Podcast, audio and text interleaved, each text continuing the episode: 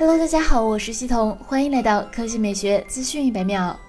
华为此前正式发布 Harmony OS 二以及多款搭载 Harmony OS 二的新品，这也意味着搭载鸿蒙的手机已经变成面向市场的正式产品。现在，华为官方发布了最新的鸿蒙 Harmony OS 二宣传视频，回归本源设计，从万有引力出发，抽象出引力动效体系，又以轻凝物的设计美学模拟出真实世界的质感。接下来来看苹果在 WWDC 二一开幕演讲中，苹果并未公布任何硬件产品。传言的 MacBook Pro 据说要到第三季度出货，看来有望与 iPhone 十三系列同场推出。据最新爆料称，今年 WWDC 议程中有一项分会，时间为六月十一日，内容是指导开发者如何为 App 适配高刷新率显示屏。当然，这可能是苹果暧昧的暗示，也有可能没有什么值得玩味的地方。原因在于 iPad Pro 早就支持了一百二十赫兹刷新率，而且 Mac 产品线外接显示器后，同样有高刷方面的场景需求。据多方消息称，iPhone 十三 Pro 和 Pro Max 会搭载三星独家提供的 LTPO 面板，从而确保高刷与续航兼顾。